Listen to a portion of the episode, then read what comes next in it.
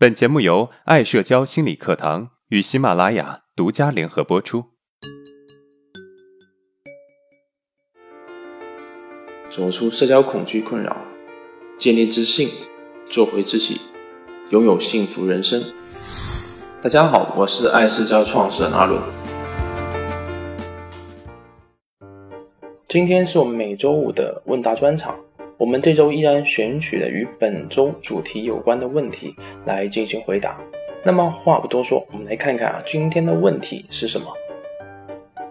阿伦老师你好，我是一个多年的社恐，除了在喜马上面听我们的专辑，我也在其他渠道听老师的分享会，可以说是你的一个老听众了。很喜欢老师的课程和老师对于社恐方面的精准分析，每一句话都可以戳中我的内心。面对社交对我来说就是最困难的事情。我的问题是高三的时候产生的。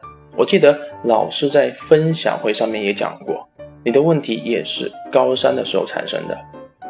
看来啊，我们还是挺有缘分的。只是触发我产生社恐的不是跟姑娘告白，而是学业和家人的双重压力。这双重压力让我喘不过气来。最终啊，在一次数学课堂上。产生的严重的紧张感，加上我对这个紧张感的依依不饶，导致我问题最终的产生。具体的事情是这样的：数学课不是我的强项，而我的数学老师又是一个很喜欢提问的老师。他觉得啊，只有提问才能够检验一个学生的学习水平。可是对于我来说，每一次提问都是一次煎熬。终于啊，在老师对我的一次提问中，我紧张到不行，语无伦次，脑袋像短路了一样，什么都说不出来。我感觉非常的丢脸，之后就越来越害怕上数学课了，对老师也开始害怕了。慢慢的，同学也开始害怕了，而我呢，也一直逃避社交。能够不面对的，我尽量不去面对；能够拒绝的，我尽可能拒绝。总之，我变成了一个非常没有用的人。现在大三了，我真的很害怕。我害怕毕业了还是这样。我不想再逃避了。老师，能不能给我一些建议呢？你好，我非常能够理解你的现状。面对社交的无力感、紧张感，都会让你非常的自责与自我否定。可是啊，我们越自我否定，越自责，就越会进入更深的。无力感和紧张感之中，这就等于啊负面循环。这就是为什么社交恐惧可以困住一个人很久的原因。而面对这个循环，我们打破循环最好的方式啊，则是改变认知，改变你对于自己的看法，知道自己并没有那么糟糕，也不需要那么的自我否定。那么，改变认知最好的方式是什么呢？是行动。只有行动啊，才能够创造新的认知。我们很容易陷入一种困扰之中，用思维来解决问题，也就是啊，光想不做。其实也不是故意的，就是觉得太难了，然后找各种借口不做。而且啊，这个借口看似合理，比如因为我有社恐，所以我就不用去行动了；因为我有社恐，所以我就先不去交女朋友了。因为我有社恐啊，我就先不去找工作了。以上这些借口呢，是我们经常使用的。其实啊，根本原因还是不敢行动。那么，我们要怎么样才能够让自己敢于行动呢？第一，意识到行动的重要性。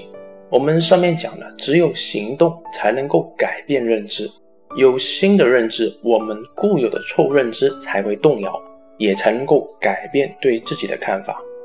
第二，从简单的行动做起，就比如啊，我们这周的内容，先让自己不拒绝社交邀请再说，然后再让自己学会在社交场合开口，之后啊，让自己主动的去引领关系，然后呢，保持社交习惯。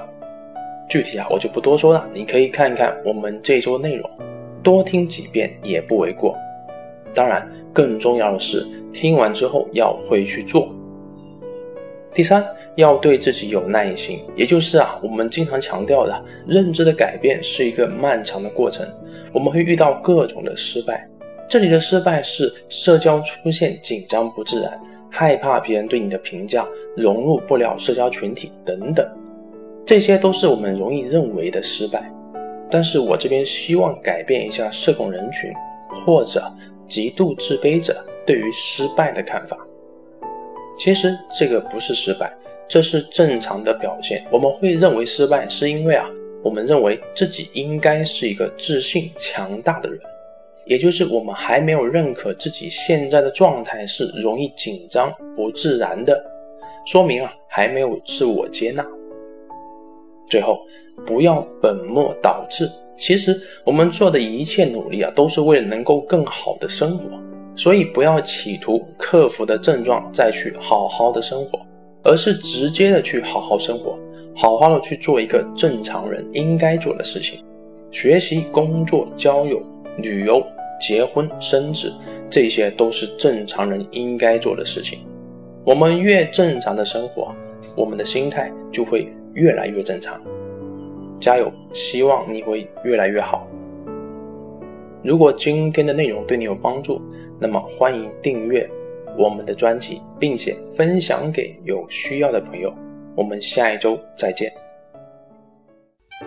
好，今天的内容就到这了。如果你有任何的疑问和想法，欢迎在音频的下面评论互动，我会挑选有代表性的问题进行回答。